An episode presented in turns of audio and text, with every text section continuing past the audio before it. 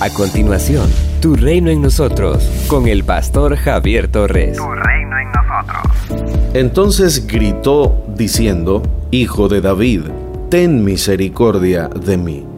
Lucas capítulo 18, verso 38.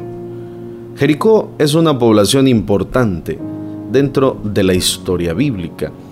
Fue la primera ciudad conquistada por Josué al entrar en la tierra prometida. Allí vivía Raab, la mujer que escondió a los espías enviados por Josué para reconocer el terreno. El profeta Eliseo hizo el milagro de purificar las aguas de la ciudad.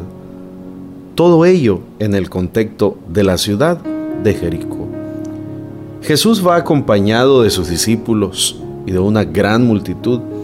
Los maestros de la época aprovechaban los viajes para enseñar a sus discípulos mientras caminaban Mucha gente se agolpaba a los lados del camino para ver a los peregrinos y desearles un buen viaje.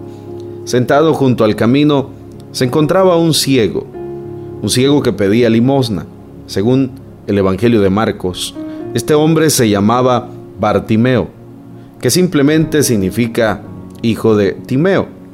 El hombre escucha el murmullo de la gente e investiga a lo inmediato acerca de lo que sucede.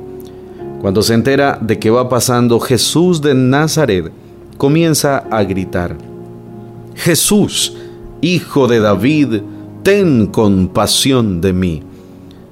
Es muy probable que el hombre hubiese escuchado hablar antes de Jesús y por eso se atreve a llamarlo en busca de ayuda. La expresión hijo de David es un título que los judíos aplicaban al Mesías pues se afirmaba que éste sería descendiente del rey David. Lo que solicita el ciego al Señor es, ten misericordia de mí. Con una expresión similar comienza el Salmo capítulo 51, conocido como el miserere. El ciego, como el salmista, reconoce que todo cuanto puede suplicar al Señor es que se apiade de él que le tenga compasión. La Biblia declara que al corazón contrito y humillado no lo desprecia el Señor. Salmos capítulo 51, versículo 17.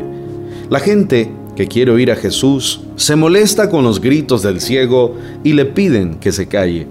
Pero él grita con más intensidad, pues sabe que es su oportunidad para encontrar el favor de Dios. Jesús se detiene, manda a llamarlo y lo sana. El Señor nunca pasa de largo ante el clamor del necesitado. Su tiempo siempre es el tiempo de nuestra necesidad.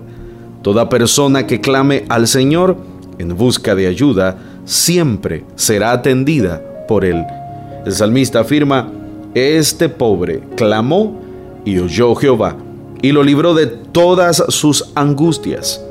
Salmos capítulo 34, versículo 6. Al ser sanado, el ex ciego seguía a Jesús, glorificando a Dios, y todo el pueblo dio alabanzas a Dios. Lucas capítulo 18, versículo 43.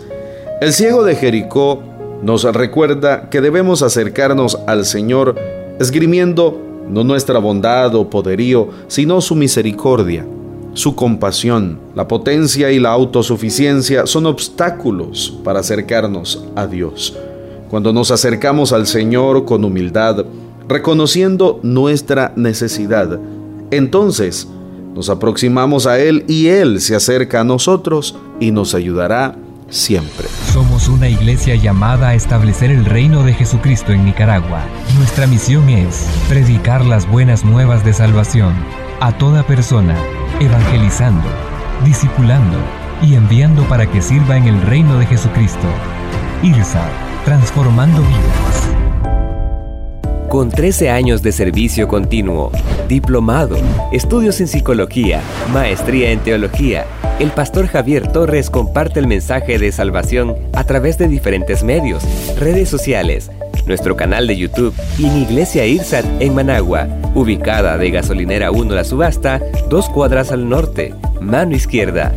Si deseas esta reflexión diaria en tu celular, escríbenos al 8588 8888. Este contenido edificará tu vida. Esto es Tu Reino en nosotros.